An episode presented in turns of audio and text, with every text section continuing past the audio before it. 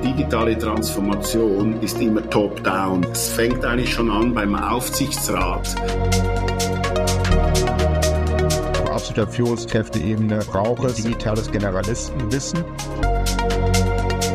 Herzlich willkommen zum HIC Podcast. Herzlich willkommen zu diesem Podcast über digitale Transformation und Executive Search Consulting. Ich freue mich sehr, heute hier zu sein. Ich bin Leonie Blasser, Consultant im Marketing bei Omax und mit meinen zwei Gästen, Toni Stork und Lukas Schellenberg, freue ich mich sehr, heute über digitale Transformationsthemen zu sprechen. Und ja, ich freue mich, wenn ihr euch kurz beide vorstellt. Toni, magst du kurz anfangen? Sehr gerne. Hallo Leonie, ich freue mich, dass du, dass du uns heute hostest. Hallo Lukas, grüße dich. Äh, zu mir ganz kurz, Toni Stock, gebürtig aus Münster, Westfalen, Diplom-Kaufmann, habe mal in meiner BWL studiert, äh, habe dann mal äh, tatsächlich M&A gemacht, habe dann E-Commerce-Unternehmen aufgebaut, 2008 äh, bis 2010, seit Anfang 2011. 11 Omax, äh, seit zwölf Jahren, privat glücklich verheiratet, zwei Kinder und äh, über Omax werde ich gleich noch ein paar, paar Sachen sagen im, im nächsten. Das soweit zur Person. Begeisterter Tennisspieler. Lukas, Wort an dich. Ja, hallo zusammen, hallo Leonie, hallo Toni. Äh, ja, Lukas Schellenberg, äh, ich höre mich an wie ein Schweizer, ich bin auch Schweizer, aber auch äh, halb Italiener. Ähm, ja, bin, ähm, habe eigentlich zwei Leben. Das erste Leben als Eishockeyspieler und das zweite Leben als Executive Search Consultant.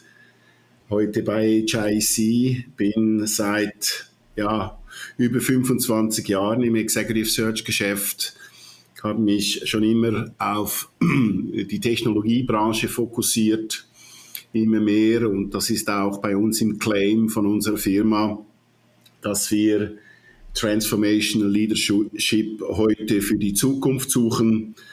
Ähm, ja, privat ähm, ähm, äh, in fester Bindung, äh, habe einen 14-jährigen wunderbaren Sohn, ja, was gibt es noch zu sagen? Ja, ich denke, das ist es mal. Danke. Super, danke euch. Genau, das war erstmal sehr, eine sehr schöne persönliche Introduction. Nochmal kurz zum Thema von unserem Podcast. Also wir sprechen in Detail über die Auswirkungen, die die Pandemie hatte auf die Nachfrage nach digitalen Talenten, weil zum Glück hat äh, Corona auch ein paar positive Folgen mit sich gebracht, und zwar die Digitalisierung. Es hat die Digitalisierung extrem vorangebracht und da, ähm, genau, würde ich euch gerne ein paar Fragen stellen zu. Wir sprechen über die Merkmale von digitalem Leadership, inwiefern ähm, man gute Leader im digitalen Bereich findet und schauen auch, wie man sicherstellen kann, dass die digitale Transformation und digitale Transformationsprojekte in Unternehmen auch Anklang finden, weil das ist ja auch oft nicht ganz so leicht, dass man äh, Mittelständler vor allem in Deutschland überzeugt, dass es Zeit ist für eine digitale Transformation. Und genau, da freue ich mich auf unser Gespräch. Meine erste Frage, die geht an dich, Toni, und zwar geht es darum, dass ähm, was deine Meinung dazu ist, inwiefern sich wirklich die, die, die Corona-Pandemie auf die Nachfrage nach digitalen Talenten ausgewirkt hat und wie du die Zukunft nach in digitalen Talenten, Talente-Search siehst. Okay, sehr gerne. Ich glaube, genau. Also Corona war mit Sicherheit ein Beschleuniger eines, eines lang andauernden Trends, den wir in den letzten ja, zwei Jahrzehnten gesehen haben. Ich glaube, dass auf der einen Seite mit Sicherheit die Führungskräfte immer digitaler werden müssen. Das ist ein äh, Skill, den man sich dort nicht mehr verschließen kann. Das heißt, auf absoluter Führungskräfteebene braucht es die digitales Generalistenwissen, um Themen vorantreiben zu können. Entlang der Corona-Krise hat sich einfach gezeigt, dass sich dann äh, das digitale Fachwissen äh, im Unternehmen und auch an den Führungskräften beschleunigt hat. Was wir, was wir gesehen haben, ist eben, dass als Beispiel ganze Sales- und Marketingorganisationen von offline auf online auf digital umgestellt werden mussten. Das heißt, auf der einen Seite war es nicht mehr, okay, wie kreieren wir unseren Messestand oder wie, wie versuchen wir dort Veranstaltungen offline zu machen, oder es war so, okay, wie machen wir auf einmal Social Media Marketing, wie machen wir Suchmaschinenoptimierung, wie generieren wir Leads? Wie konvertieren wir die Leads mit CRM? Wie machen wir das Ganze datengetrieben? Das heißt Datenwissenschaftler. Das heißt, die, die ganze Marketing-Sales-Organisation musste transformiert werden mit großem Change-Management, mit großer Nachfrage, auch im äh, europäischen, aber vor allem auch im deutschen Mittelstand äh, für digitale Fachkräfte. Auf der einen Seite Kanalexperten, auf der anderen Seite natürlich auch Experten, die sich mit Webseiten auskennen, die Experten, die sich mit Daten auskennen, Experten, die sich aber auch mit äh, den, den zugrunde liegenden äh, Mechanismen der digitalen Kundengewinnung auskennen. Auch die Sales-Mitarbeiter mussten trainiert werden. Und da hat es eben eine enorme Nachfrage, äh, ja, Nachfrage gegeben, die letztendlich dann auch bedient werden musste. Kurzfristig mit Sicherheit auch, auch extern bedient werden musste. Das heißt tatsächlich über den Zukauf von Wissen aus Agenturen und auch aus digitalen Beratungen. Natürlich langfristig die Perspektive, das sehen wir in den Unternehmen, da kann Lukas mit Sicherheit sehr viel, sehr viel mehr zu sagen. Äh, auch, auch der Faktor so, dass es einfach natürlich das Wissen auch in-house werden soll. Das heißt auch digitale Talente werden gesucht auf Führungsebene. Das heißt CDO, CIO, CTO, das sind relevante Positionen. Da hatten wir äh, auch vor der Corona-Krise noch viele Blender, die sagten, sie können was, aber nichts konnten. Das war egal, weil keiner hat wirklich dem nachge nachgehalten. Das hat sich komplett, äh, komplett geändert. Aber da müssen eben auch ganz digitale Organisationen aufgebaut werden, weil eben äh, äh, das Thema äh, Vertrieb, Marketing anders funktioniert, das Thema, Thema Daten anders fun äh, funktioniert. Tatsächlich auch Effizienzsteigerung haben wir jetzt gerade den Fall, nicht Corona, aber, aber äh, Ukraine-Krise, Lieferengpässe, Margenherausforderungen durch Inflationsraten, die nicht weitergegeben werden können. Da geht es jetzt wirklich um die Prozessoptimierung. Marge heben, effizienter werden. Und effizienter werden ist ja auch etwas, was durch künstliche Intelligenz wieder weiter getrieben wird. Einfach äh, dem äh, äh, zu schulde, dass einfach auch wir einen Fachkräftemangel haben. Das heißt, digitale Talente sind rar am Markt. Und da ist es eben wichtig, dass man Effizienz im Unternehmen he hebt und auch Effizienz hebt, weil man eben auch durch nach Corona äh, Ukraine-Krieg und daraus folgende äh, Energiepreiskrise und auch Inflationsrate Effizienzsteuerung generieren muss, weil man teilweise Preise eins zu eins nicht, nicht wiedergeben kann und das Ganze natürlich dann auch in-house abbilden muss, weil man nicht beständig mit ausschließlich Agenturen zusammenarbeiten möchte. Ja, super spannend. Äh, danke, Toni. Lukas, du kannst da bestimmt gleich einsteigen, oder? Inwiefern ihr da oder inwiefern Executive Search Professionals dabei helfen können, dass man wirklich diese digitalen Talente findet und aber auch dann in Unternehmen halten kann. Ja, also äh, grundsätzlich eben die Frage ist, oder, was ist ein digitales Talent, was, braucht es dazu? Und eigentlich, ähm, da wird mir der Toni wahrscheinlich äh, beipflichten, gibt es eigentlich digitale Transformation schon seit einiger Zeit. Also die erste Ebene der digitalen Transformation, ich nenne das aber eine partielle äh, Digitalisierung, ist sicherlich dass man äh, äh, die, den, den, internen Fokus hatte, äh, die Prozesse zu digitalisieren. Ich sage es mal ein bisschen übertrieben. Die Versicherungshandbücher aus den 60er und 70er Jahren auf irgendwelche ERP-Systeme abzubilden. Also man hat einfach versucht, Prozesse effizienter zu gestalten. Das könnte man auch schon als, als Digitalisierung bezeichnen. Dann ist sicher die zweite partielle Digitalisierung gekommen. Da reden wir eigentlich vom, äh, vom, vom externen Fokus der Digitalisierung, das, was Toni eben auch angedeutet hat. Also es geht darum, die, die digitale Kundenerfahrung zu schaffen. Also der digitale Kunde auf der einen Seite ist eine partielle Digitalisierung und dann haben wir auf der anderen Seite die die Digitalisierung des Unternehmens. Aber heute gehen wir ja einen Schritt weiter. Wir reden ja von daraus resultierend neue Geschäftsmodelle zu entwickeln, ähm, die eigentlich disruptiv sind. Das heißt, ein digitales Geschäftsmodell zu schaffen. Und ich glaube, das ist die große Herausforderung diese Leute zu finden, die den nächsten Schritt machen können hinsichtlich äh, oder Richtung digitales Geschäft. Genau. Ja, super. Ähm, auf welche Eigenschaften und besondere Fähigkeiten schaut ihr da, wenn ihr jetzt besonders digitale Talente sucht für Unternehmen? Was sind da so eure ähm, Key Points, die quasi abgehakt werden müssen? Ja, also digitale Führung ist ein Führungsstil, der sich äh, darauf konzentriert, die digitale Transformation und Innovation in einem Unternehmen voranzutreiben, oder? Sie erfordert eine einzigartige Reihe von Fähigkeiten und Fertigkeiten, die über die traditionelle Führungsqualität hinausgeht. Ich komme dann noch dazu, was so der Unterschied ist zwischen traditionelle Führung und, und, und Trans Transformational Leadership. Aber vielleicht zum Punkt eins: was braucht äh, heute eine digitale Führungskraft? Digital Savvy, oder? die über digitale Führungsqualität verfügt, haben ein tiefes Verständnis der digitalen Landschaft und sind eigentlich in der Lage, sich über die neuesten Trends und Technologien immer auf dem Laufenden zu halten. Ich rede jetzt ganz speziell von, von der Führung und der Toni wird mir da sicherlich beipflichten.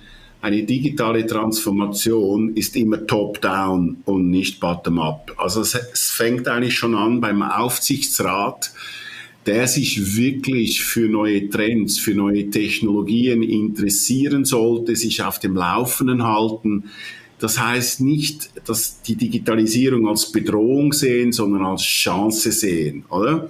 Und, und dieses Wissen äh, in umsetzbare Strategien zu verwandeln. Das ist mal der Punkt eins und das verstehe ich unter Digital Safety. Nochmals, diese äh, Aufsichtsräte, äh, das Board, äh, das Management, äh, die müssen nicht zwingend ähm, äh,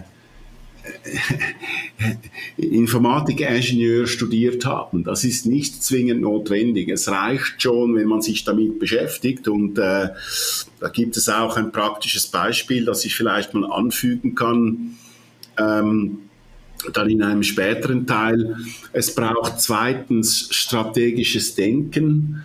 Also die Digital Leader sind in der Lage, eine klare digitale, äh, digitale ähm, Vision für ihr Unternehmen zu entwickeln und zu kommunizieren und ihre digitale Strategie mit der allgemeinen Strat Geschäftsstrategie abzustimmen. Ich habe mal einen Satz ähm, ähm, genannt, der ist ein bisschen, äh, ein bisschen, vielleicht ein bisschen zu krass, aber ich sage, Technology eats strategy by breakfast. Ähm, also sie sind in der Lage, die wichtigsten digitalen Initiativen zu identifizieren, die, das Unternehmenswachstum so voranzutreiben und äh, dieser Digitalisierung eine entsprechende Priorisierung zu geben. Dann als drittes gehört sicherlich Innovation dazu. Also digitale Führungskräfte sind in der Lage, eine Innovationskultur in ihrem Unternehmen zu fördern und Experimente und Risikobereitschaft im Unternehmen zu ermutigen. Also es muss ganz bewusst eine Failure Tolerance geben in, in der Führung, äh, sonst kommen wir nirgends hin. Es ist wie ein Lab. Der, der, da muss man Raum dafür geben und, und eben nicht immer das Gefühl haben, man, man, man, macht alles richtig. Es braucht vielleicht mal den einen oder anderen Anlauf. Es braucht auch einen guten Berater, wie das die OMAX ist natürlich. Aber sie sind in der Lage, teamübergreifend zusammenzuarbeiten und Silos, diese Silos aufzubrechen um funktionsübergreifende Zusammenarbeit zu fordern und zu fördern. Als nächsten Punkt kann man äh, sicherlich die sogenannte ähm, agile Denkweise äh, in den Vordergrund stellen. Äh, diese Führungskräfte müssen in der Lage sein, agil zu arbeiten, schnell Veränderungen in der digitalen Landschaft, auf diese Veränderungen zu reagieren und ihre Strategien entsprechend schnell anzupassen. Alles viel schnelllebiger geworden. Ähm, und dann, ganz wichtig ist natürlich das digitale Talentmanagement. Oder? Also, wie führe ich die jungen Leute in meinem Team, wie kriege ich die, äh, also die müssen in der Lage sein, die besten digitalen Talente im Unternehmen anzuziehen, zu halten und sie auch zu entwickeln. Sie sind in der Lage, eine Kultur des Lernens und der Entwicklung zu schaffen und schlussendlich auch jedes Teammitglied ähm, weiterzubilden, weiterzuentwickeln, um äh, der digitalen Transformation Schritt zu halten. Ohne die guten Leute geht es nicht. Ja? Ähm, und äh, last but not least, äh, sechstens will ich sagen, den Kundenfokus, also eine digitale Führungskraft sind kundenorientiert in der Lage, digitale Erlebnisse zu entwerfen und bereitzustellen, die den Bedürfnissen und Erwartungen ihrer Kunden entsprechen. Also sie sind in der Lage, Daten und Erkenntnisse zu nutzen, um ein vertieftes Verständnis des Kundenverhaltens und der Kundenpräferenzen zu erlangen und dieses Wissen eben auch zu nutzen um kundenorientierte digitale Strategien voranzutreiben. Also das sind so die verschiedenen Elemente. Ähm, eben vielleicht noch ein kurzer Satz dazu. Traditionelle Führung versus, versus eben Transformation Leadership, oder? Ein paar Beispiele, um das ein bisschen zu verdeutlichen, oder? Früher, oder das ist leider nach wie vor in vielen Unternehmen der Fall, ist die Führung hierarchieorientiert. Also Führungskräfte definieren dauerhafte Hierarchien, äh, Zuständigkeiten und Befugnisse. Modernes Leadership ist eigentlich integrativ. Also Digital Leaders vernetzen Kompetenzen der Mitarbeiter und übernehmen je nach Situation auch selbst Aufgaben. Also Position und Hierarchie versus Prinzipien und Prozesse, Delegation und Kontrolle versus Abstimmung und Reflexion, in Stufen und selektiv versus in Echtheit und Vollständigkeit, früher individuell, heute kollektiv und kontinuierlich, Früher Regelwerke und Konsequenzen, heute Lernfortschritte und Unterstützung. Und schlussendlich früher Effizienz und Optimierung versus neu Innovation und Wachstum. Und wenn wir das Thema von oben anschauen und über die Aufsichtsräte der größten Familienunternehmen in Deutschland als Beispiel sprechen, dann machen wir dort jedes Jahr eine Studie, und es ist erschreckend, wie wenig digitale Expertise wir den 150 größten Familienunternehmen Deutschlands momentan noch haben. Die Faktor ist es so, wir schauen uns das jedes Jahr an.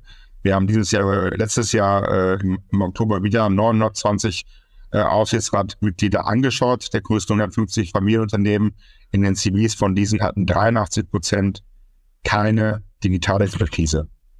Das Durchschnittsalter äh, der Aufsichtsräte, das ist jetzt nicht negativ gemeint, war war 60.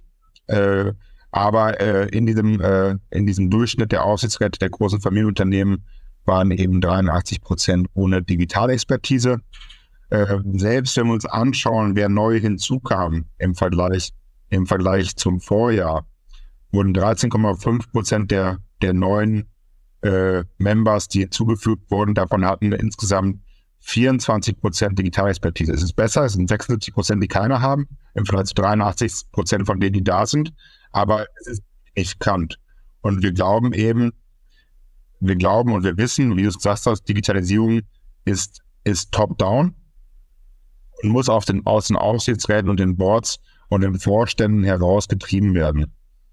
Was wir dann wiederum sehen, wenn wir jetzt uns anschauen, Investoren wie, wie KKR, wie Advent, die bringen digitale Talente in diese Boards. Die bringen Leute von Amazon, von Facebook mit über fünf Jahren signifikanter Führungskräfteerfahrung, setzen sie in diese Boards dieser Familienunternehmen, um Digitalisierung zu treiben, weil sie auch verstanden haben, dass es top-down eben passiert und sind dort dementsprechend im Benchmark äh, deutlich äh, digitaler, was wiederum dazu führt, dass dann das Überraschende äh, für die anderen Aufsichtsräte, dass diese Unternehmen auch schneller wachsen, dass sie effizienter werden, dass sie Digitalisierung besser, besser vorantreiben, dass sie ihre Benchmark overperformen.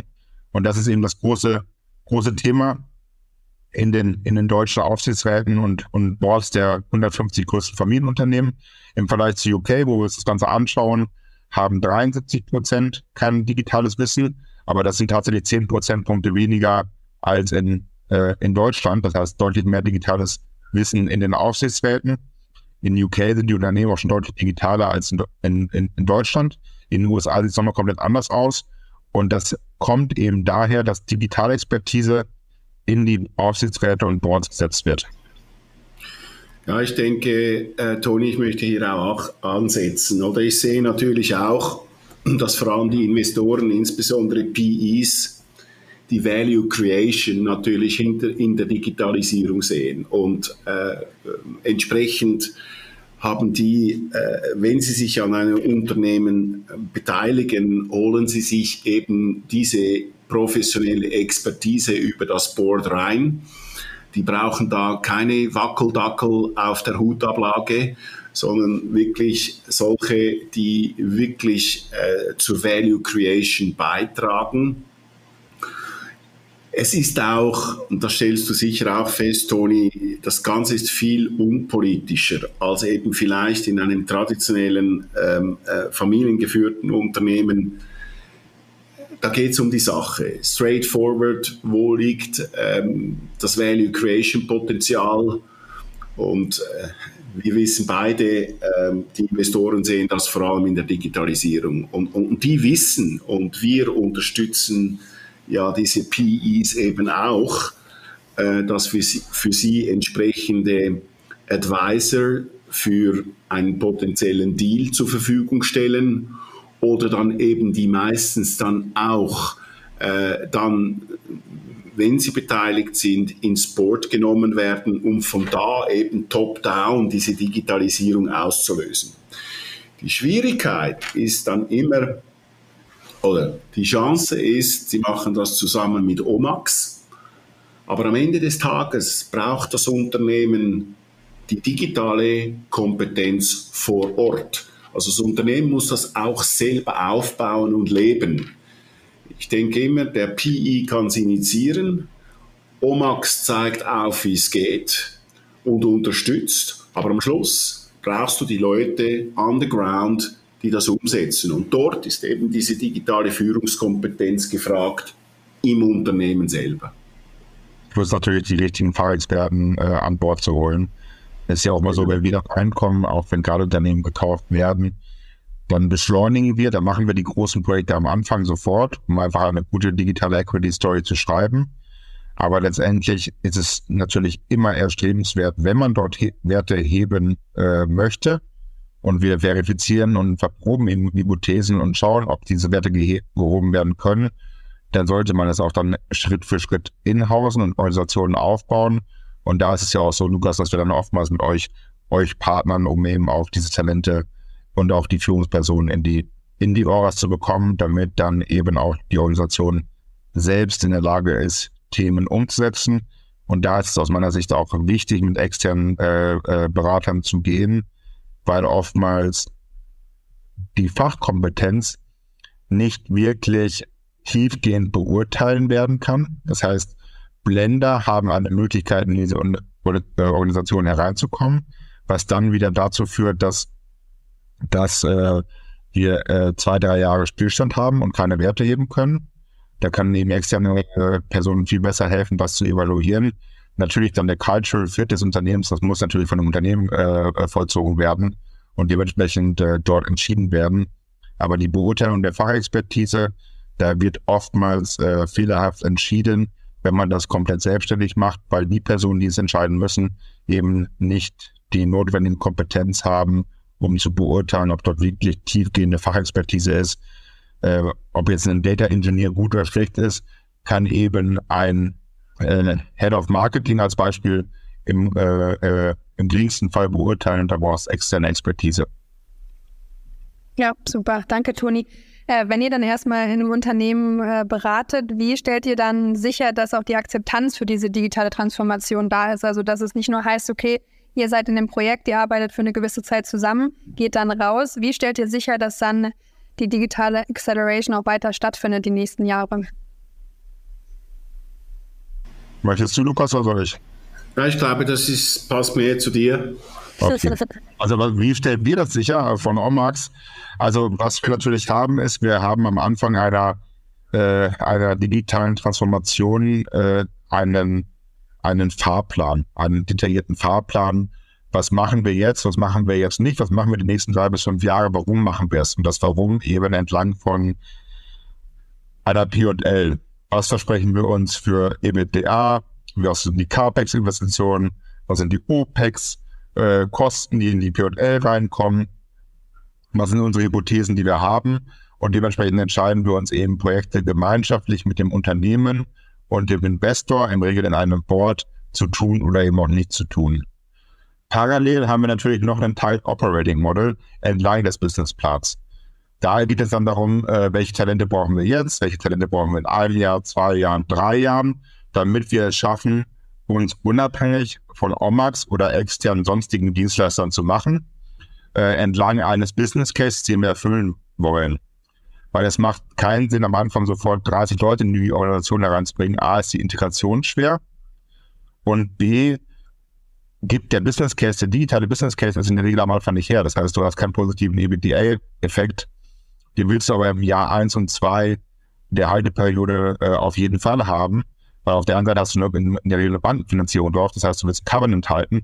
Auf der anderen Seite willst du natürlich auch gegen deinen Investoren positiv berichten. Das heißt, es macht keinen Sinn, sofort 30 Leute reinzuholen und diese Organisation komplett oder 40 oder nach Unternehmensgröße reinzubringen, sondern es ist viel wichtiger, dies entlang des Business Cases Stück für Stück zu machen und auch die gesamte Organisation, die bereits dort im Unternehmen ist, mit abzuholen und im besten Fall sogar auch Talente zu äh, umzuschulen oder weiterzubilden, wie wir das ja mit der Online Academy machen.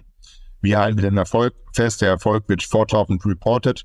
Der Erfolg heißt für uns, Effizienz, Topline und daraus folgend äh, mehr EBITDA und eine bessere digitale Equity Story. Und das ist das, was wir dann in Boards hoffentlich in Digitalkompetenz präsentieren, wobei dann auch äh, in Teilen äh, jeder andere EBITDA und auch äh, das, was wir dort tun, besser beurteilen kann, weil diese Kennzahlen sagen eigentlich allen Menschen im Board etwas. Ja, ja, super spannend. Hast du dazu ein konkretes Beispiel, wie ihr das äh, successfully umgesetzt habt? Muss auch keine Namen nennen, aber einfach irgendeine Success Story in, in einem erfolgreichen Digital Transformation Projekt. Ja, haben wir, haben wir einige, aber haben wir mal ein Software Dein Favorite. Ich habe viele, ich hab viele Favorites. machen wir, machen wir ein äh, B2B-Service-Unternehmen. Mhm. Äh, global agieren, starke Buy-and-Build-Strategie, Offline-Vertriebsteam, äh, das dort Offline-Vertrieb gemacht hat. Äh, und wir haben eben darauf aufbauend auf der einen Seite erstmal die Organisation zentralisiert, weil in jedem Land irgendwas gemacht wurde. Und es gab überhaupt kein Tracking oder es wurde auch keine Daten äh, gemessen und auch kein Impact gemessen, sondern es wurde halt einfach dezentral in irgendeiner Art und Weise Marketing und Sales-Budget allokiert. Und dann nochmal gab es nochmal irgendwo noch ein Tech-Budget. Das hat aber mit dem anderen nichts zu tun, was immer der größte Fehler ist. Tech und Data, also die Enabler von den Business Use Cases fernzuhalten. Die müssen zusammenarbeiten beim Erfolg. Das haben wir sichergestellt. Dann haben wir eine digitale Infrastruktur im Bereich von, von Werbung, Ad und, und Suchmaschinenoptimierung aufgebaut. Dann haben wir eine Plattform aufgebaut, wo Customer Journey optimiert Leads generiert werden. Diese Leads haben wir an den Sales-Mitarbeiter weitergegeben. Äh, und diese Sales-Mitarbeiter haben dann eben per Applikation vor Ort auch Vertrieb gemacht. Wir haben sie zugewiesen. Der nächste Sales-Mitarbeiter zum Unternehmen schnellstmöglich mit dem Unternehmen terminiert.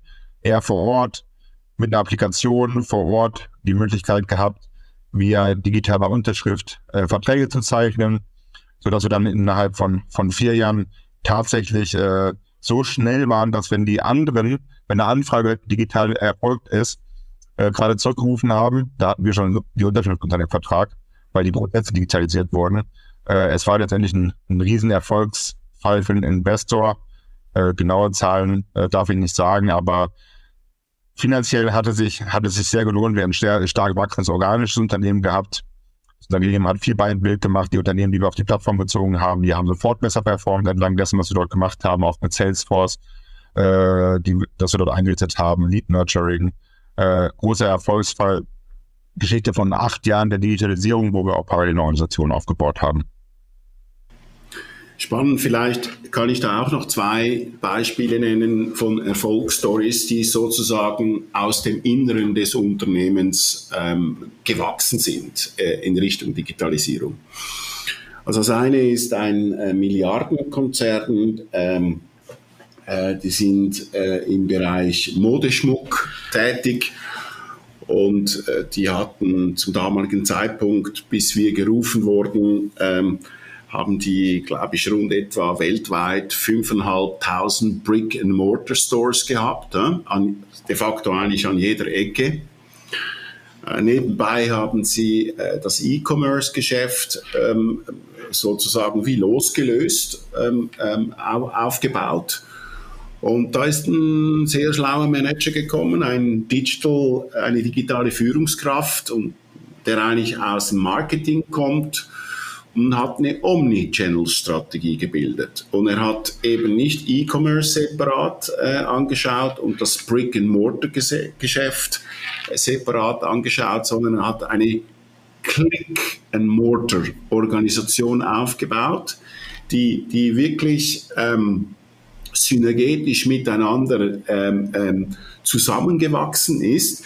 Also dass ein Kunde im Laden die gleiche, fast die gleiche Experience hatte wer, wenn er online äh, diese Produkte kaufte. Und er hat eben nicht zwei separate Organisationen gebildet, die sich gegenseitig da irgendwo noch konkurrenzieren, sondern hat das alles miteinander verschmolzen in eine Omnichannel-Strategie. Fand ich super.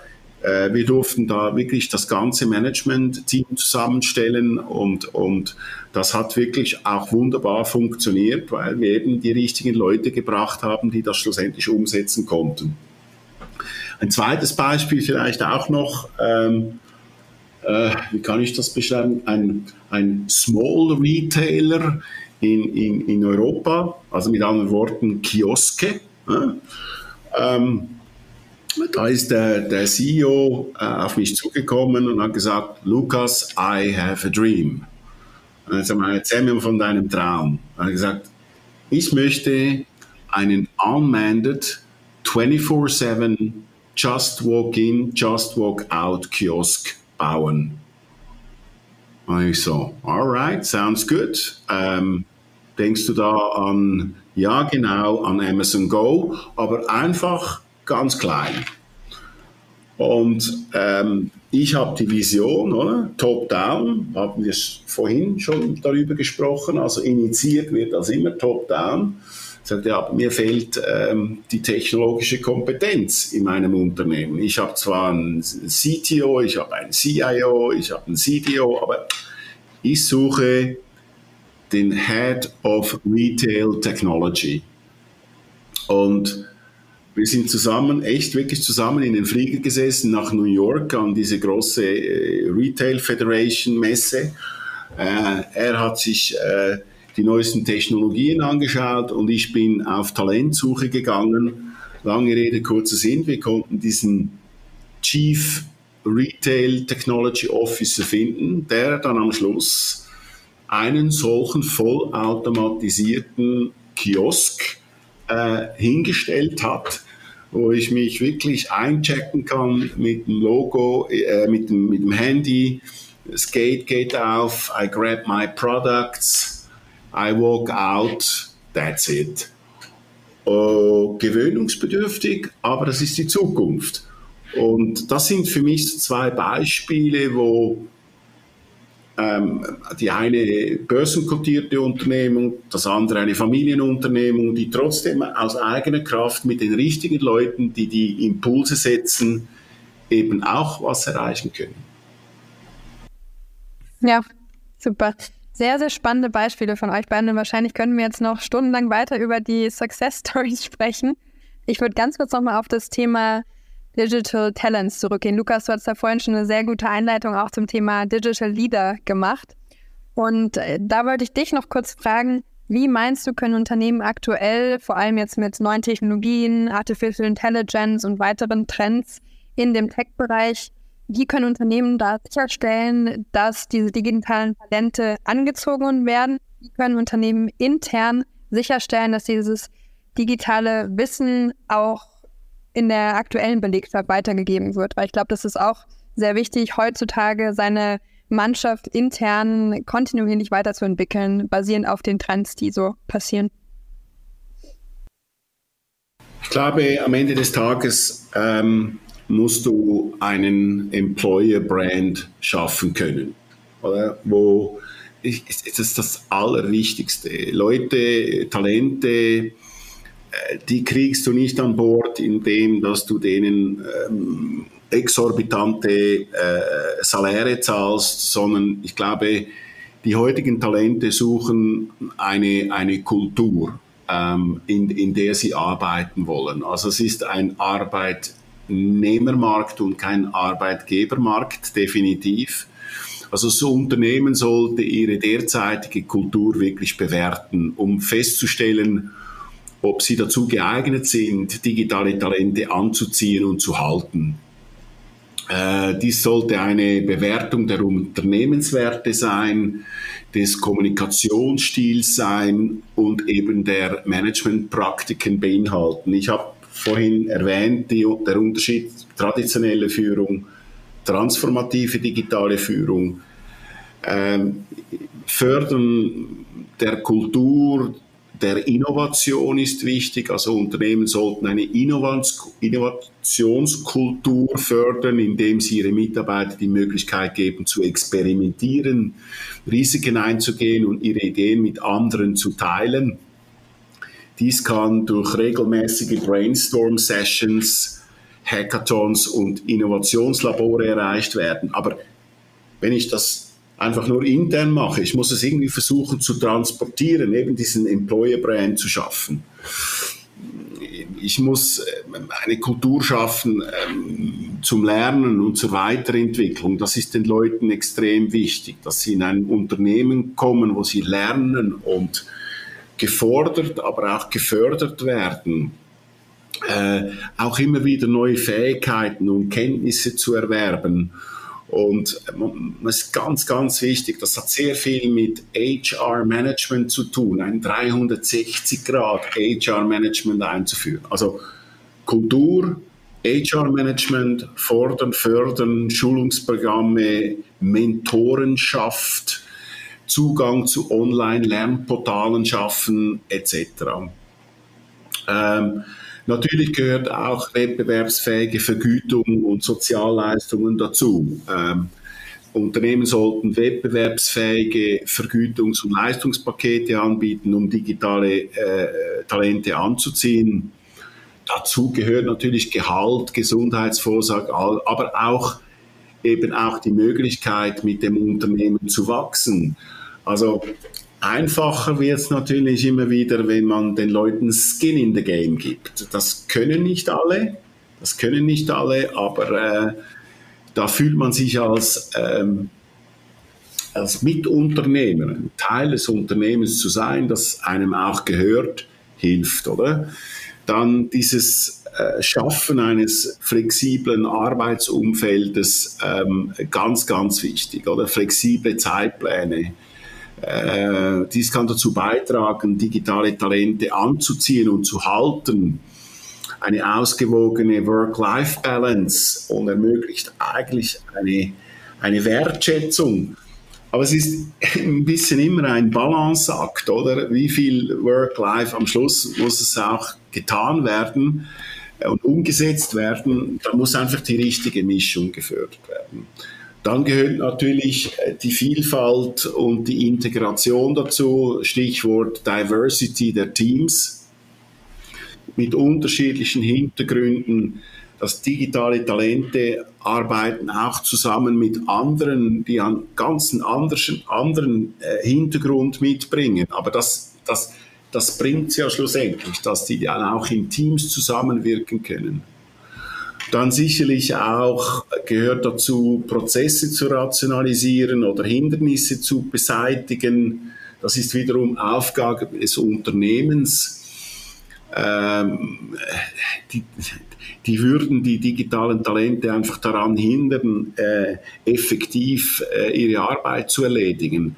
Also zusammenfassend lässt sich sagen, dass Unternehmen ihre Kulturen, ihre Prozesse überprüfen können, um Hindernisse zu beseitigen in der Gewinnung und Bindung digitaler Talente.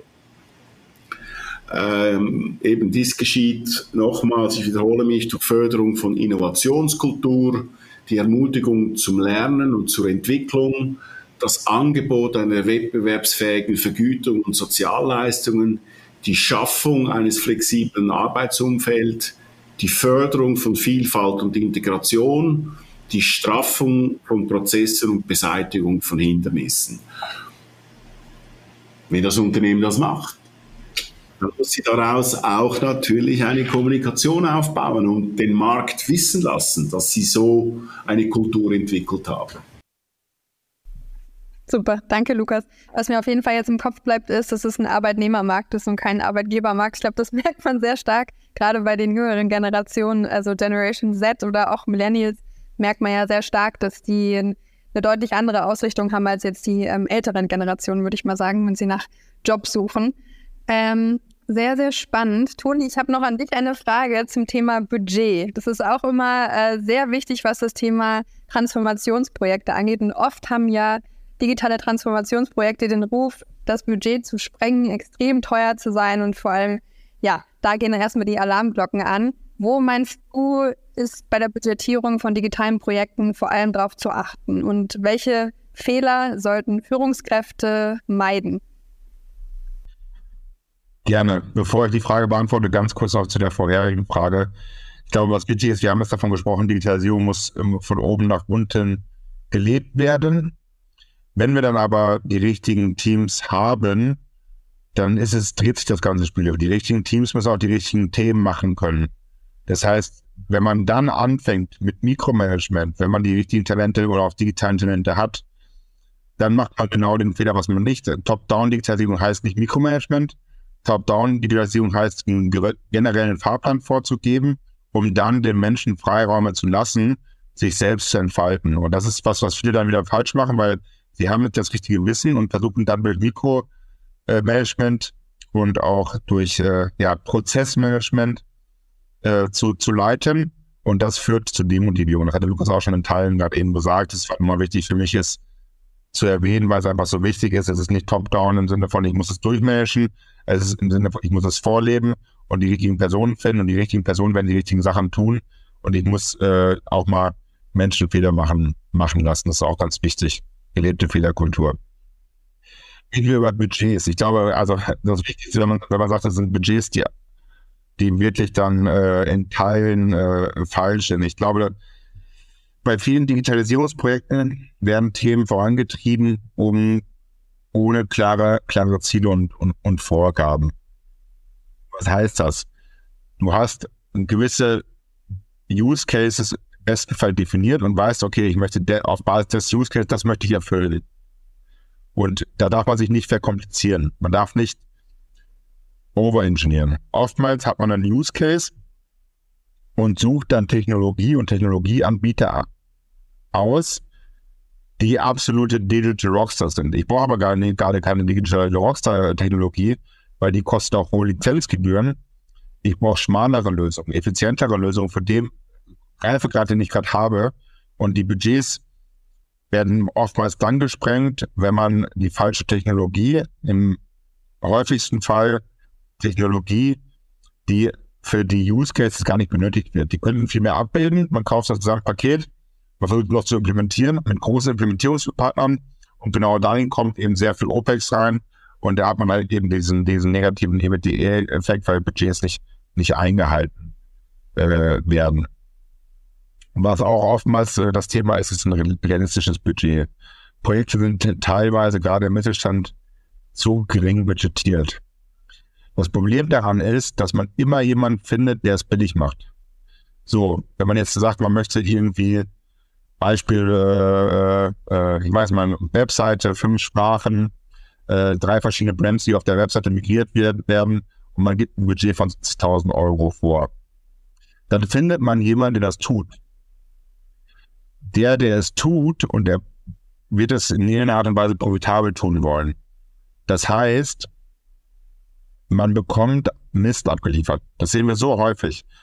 Unrealistische Budgets heißt nicht nur nach oben, sondern auch nach unten. Das heißt, wenn man das dann nach unten hin falsch eingibt, dann bekommt man keine gute Lösung, dann hat man keine Erfolge. Dann hat man eine Webseite in fünf Sprachen mit drei Brands, aber die performt nicht. Die bringt keine Leads, die bringt keine Mitarbeiter, die sich bewerben weil sie zu langsam ist. Man verliert die komplette Sichtbarkeit in Google, alles schmiert ab.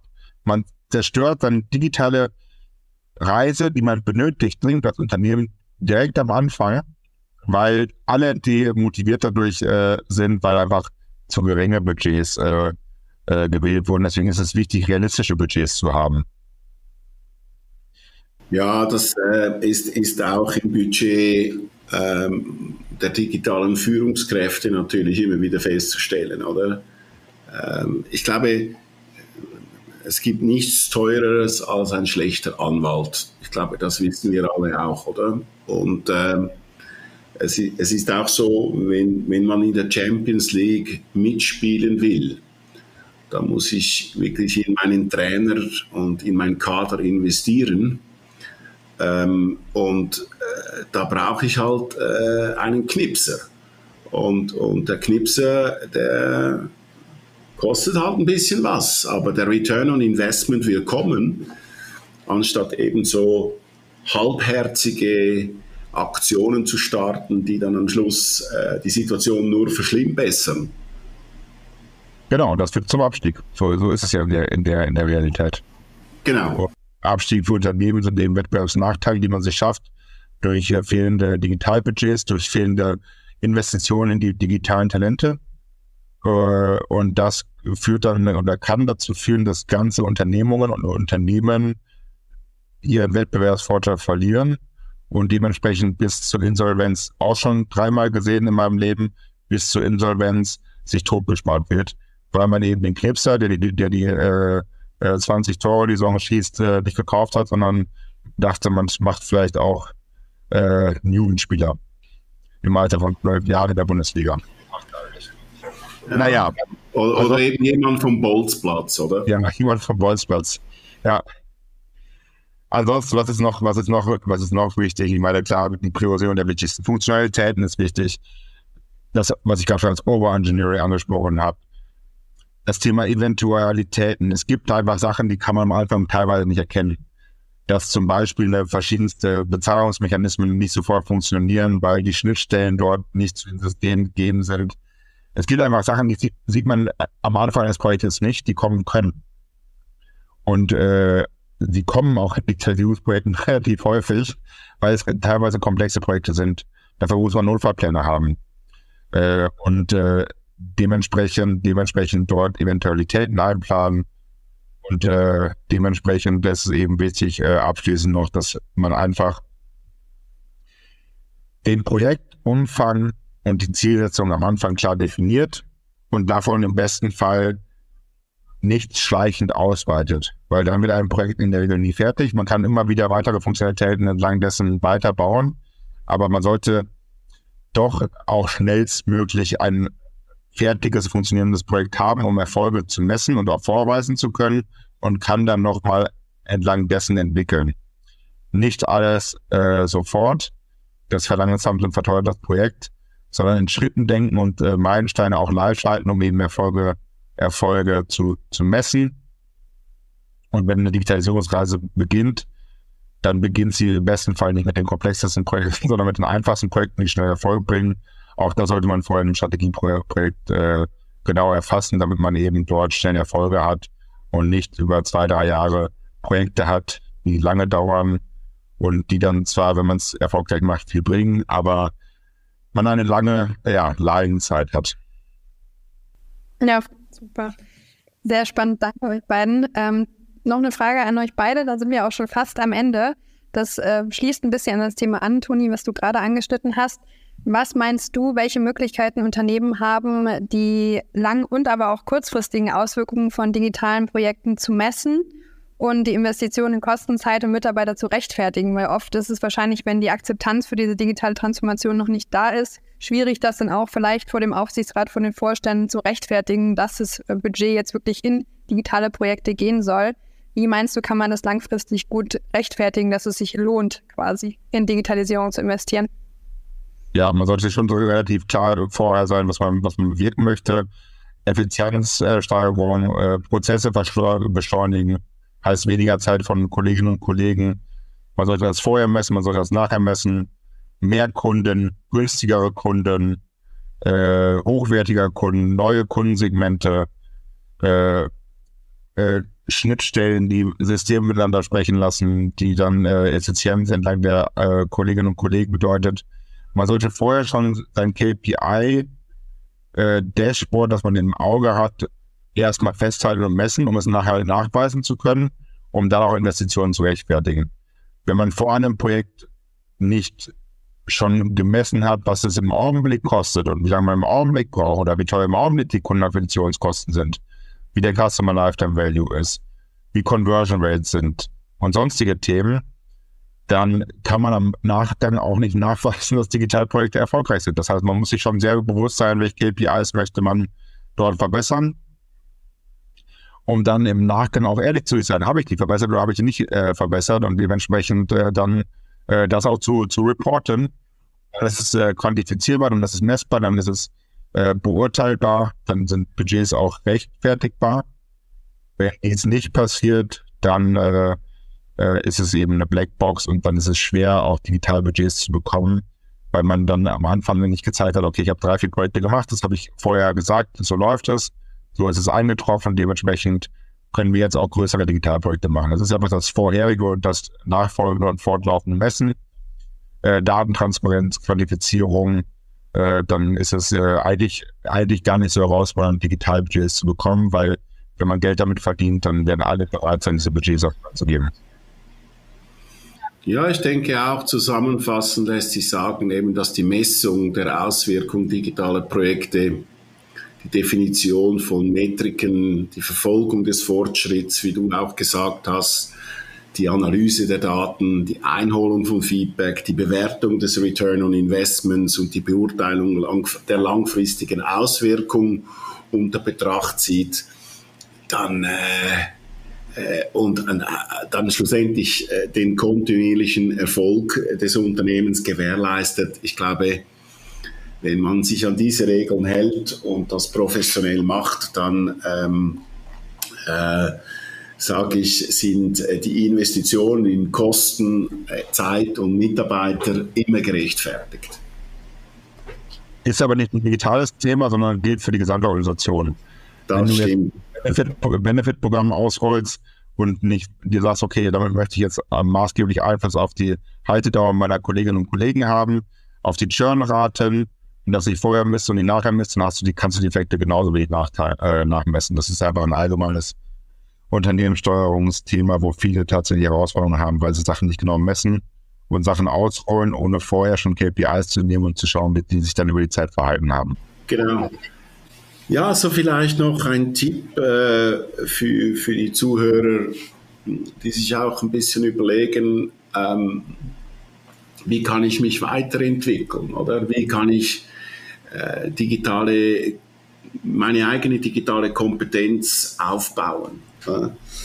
Ich, ich, denke nochmal, es ist unglaublich wichtig und da stelle ich einfach fest, äh, es ist egal, wie alt die Leute sind, es ist sowas von egal der Mindset ist einfach massiv entscheidend. Und ich muss mich interessieren. Ich muss, ich sage immer, lesen, lesen, Podcasts hören zum Beispiel. Sich einfach ständig weiterbilden, mit Leuten diskutieren, ähm, Brainstormings machen, wirklich einfach, wirklich fit in der Birne bleiben und, und, sich, und sich wirklich dafür interessieren dann kann gar nichts schiefgehen. Was meinst du, Toni? Ja, ich glaube, das ist die Eigenschaft des lebenslangen Lernens in auch ewige Gebiete, die äh, vielleicht sogar fachfremd sind, um einfach immer neugierig zu bleiben und immer äh, auch aus State of Art zu sein. Und gerade wenn man dann Seniore, äh, Seniore Profile hat, Aufsichtsratmitglieder, Vorstände, dann haben diese Personen wenig Zeit, aber was sie eben haben, ist, sie haben Einfluss und können sich die besten Experten an Bord holen und von diesen lernen. Und das sehr kom äh, komprimiert und das sollte man auf jeden Fall tun, äh, weil ich glaube, sonst äh, äh zu denken, man kann alles, ist, glaube ich, der größte Fehler eines, eines, äh, eines Vorstandsmitglieds, eines Aufsichtsrats, weil dann verliert man und dann wird man nachlässig. Ja, definitiv. Genau. Toni, ich würde gerne zum Abschluss noch mal kurz auf das Thema Digital Knowledge in Aufsichtsräten zurückgehen. Wenn du jetzt mal in die Zukunft schaust und sagst, okay, in fünf Jahren führen wir diese Studie nochmal durch, Wie meinst du oder wie hoffst du, sind dann die Ergebnisse? Denkst du auch durch aktuelle Trends wie Artificial Intelligence, die ganzen neuen Tech-Trends, die aufkommen, dass sich das jetzt massiv verändern wird, was dieses digitale Knowledge angeht? Oder siehst du eher ein langsames Wachstum, was wirklich das Wissen angeht? Ein langsames Wachstum. Man braucht auch, man muss ja nicht, also sollten ja nicht 100% digitale Experten mit Aufsichtsräten sein, das ist ja auch Blödsinn. Aber eine gewisse Digitalkompetenz entlang der äh, Wertschöpfung, der Value Chain der Unternehmen ist wichtig. Und ich würde mich sehr freuen, wenn ich in den 150 größten Familienunternehmen in Deutschland zumindest mal 40 Prozent der Personen in der Art und Weise digitale Expertise haben. Äh, in den verschiedenen Bereichen. Das kann im Bereich HR sein, das kann im Bereich äh, Sales Marketing sein. Aber 40 bis 50 Prozent äh, mit Digitalexpertise, das wäre, glaube ich, wünschenswert. Äh, wie gesagt, das müssen auch nicht 100 Prozent sein, weil de facto sind auch andere Fähigkeiten natürlich äußerst relevant im Unternehmen. Ja. Ja, und ich glaube auch, ähm, ähm, EduTech hilft da extrem mit auch. Also die Digitalisierung ähm, des Lernens, lebenslanges Lernen auf digitalen Plattformen Zugang zu Wissen zu erlangen, auch unter anderem unter Einsatz von KI, äh, also äh, KI, Artificial Intelligence, Entschuldigung. Ich glaube, es ist, es ist extremst wichtig und ich, ich sehe, dass sich in dieser Richtung etwas tut. Ähm, ich glaube, das Ausbildungsangebot ähm, in diese Richtung verstärkt sich auch, äh, fällt mir auf. Aber man, man, muss es tun. Man muss es einfach tun und, und man kommt nicht drum rum. Ähm, so unter dem Motto, lieber disrupten als disrupted werden. Also das haben, glaube ich, alle verstanden. Super, das war ein sehr schöner abschließender Satz, würde ich sagen. Herzlichen Dank euch auf jeden Fall für eure Zeit. Ich fand es super spannend. Also wir haben über Herausforderungen gesprochen, über Challenges, aber auch darüber, wie Vorstände, Führungskräfte, aber auch digitale Talente im Unternehmen sich weiterentwickeln können. Und ja, ich danke euch für eure Zeit. Es war sehr interessant und wir hören uns bald. danke. Danke, danke dir vielmals. Danke, danke, danke euch beiden auch. Ciao, Lukas. Tschüss, Toni. Tschüss. Ciao. Jenny.